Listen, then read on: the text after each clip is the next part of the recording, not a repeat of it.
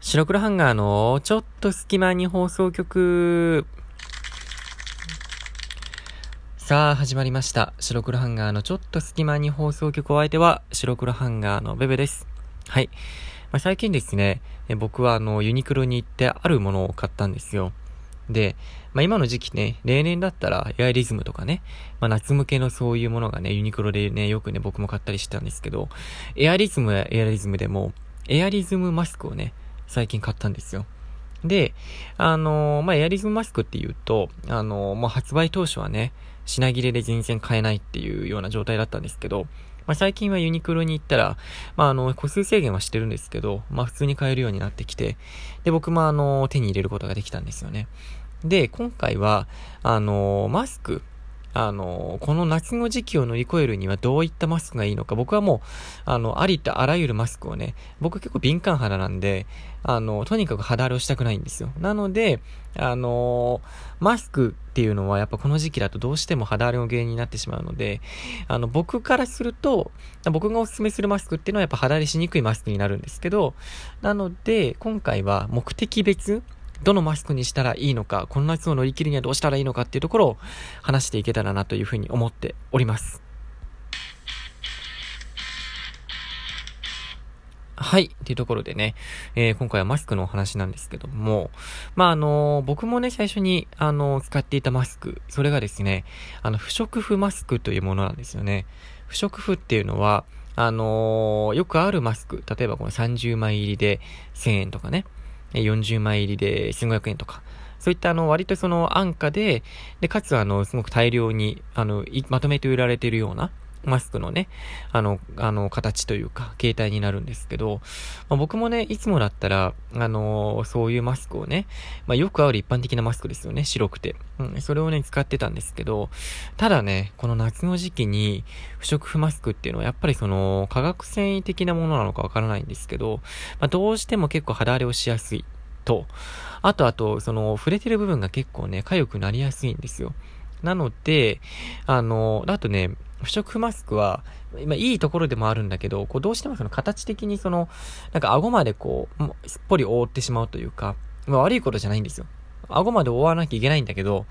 ただその、顎まで覆ってるってことは、なんかこう、その顎の部分まで蒸れちゃうってことなんですよね。だから、その顎の下の部分とかが蒸れちゃって、肌を起こしてしまったりとか、そういった意味で言うと、ちょっとね、夏っていう時期で言うと、あんまり向いてないのかなっていうふうに僕は使ってて思いました。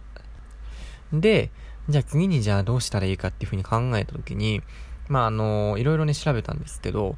次にね、ピッタマスクっていうのを買ったんですよね。ピッタマスクっていうのは、あの形がね、立体的なんですよ。うん。立体的なんだけど、あの、素材的にもね、あの、よくあるあの、コットン、なんていうのかな、あの、パフっていうのかなあの、女性の方がメイクとかでスポンジでポンポンポンってこう使うような、あの、スポンジパフっていうのかなあれみたいな素材でできてて、で、形が立体的なんですけど、あれはね、あの、夏にはすごくね、いいマスクだと思います。あのね、呼吸とかがめちゃくちゃしやすくて、で、あの、かつ、まあ、あの、ピタっていう風になんかこう、こう、形しっかりフィットしてくれるんで、無駄な部分が蒸れない。あの、例えばその顎の下であったりとか、そういったところが変に蒸れたりしないんで、そういう意味ではすごくいいかなっていうふうに思います。で、僕も、あのこのマスクめちゃくちゃいいやん。これが一番いいやんと思って、えー、結構ね、普段使うこと多いんですけど、ただね、やっぱりどうしても、その、スポンジっぽい素材だからなのか、あの話したりするとやっぱこう擦れるんですよね。あとこう、マスクの位置をこう直した、直したりするとどうしても擦れやすい。で、擦れるってことは、つまりその、スポンジみたいなもので、肌をこう、じゃらじゃら、こう、なんていうのかな、擦ってるのと同じなんで、そうなってくると、ちょっと痒くなってきたりとか、あとね、やっぱりその、どうしてもその特性上、その、蒸れやすいのが、まあそういう意味で言うと、割とピッタマスクは、その、一番息はしやすいし、あの、夏に向けて言うとかなりいいマスクなんだけど、ただ、あの、擦れた時に結構その、擦れた摩擦とかで結構痒くなっちゃったりすることはあるんで、まあ、そこはちょっと気をつけなくちゃいけないかなっていうふうには思います。で、まあ、最後にじゃあ、あの、何をご紹介するかっていうと、まあ、エアリズムマスクの話をしていきたいんですけど、エアリズムマスクは、あの、割と、そのね、まずね、その、エアリズムマスクで気をつけなくちゃいけないのが、あの、サイズがね、2種類か3種類あるんですよね。で、L っていうのが普通サイズで、M っていうのがね、小さめサイズなんですよ。で、その、なんていうのかな。外側からね、そのサイズ感があんまりよくわからない形になってて、で、L が普通サイズって書いてあったらね、やっぱりそれは僕もね、普通サイズを買ったわけですよ。で、買ったんだけど、その普通サイズがね、普通じゃないんだよね、全然。で、僕もネットでなんか見て、普通ぐらいのが、普通サイズで十分ですよって書いてあったから普通にしたんですけど、全然普通じゃないのよ。なんか普通にでかいんですよ。うん。あの、僕はそんなに、なんか普通の顔だと思うんですけど、サイズ的にはまあ、大きくはないけど、まあそこまでちっちゃくはない標準的な顔のサイズだと思うんですけど、それでも、あのね、ずり落ちちゃうぐらいでかくて、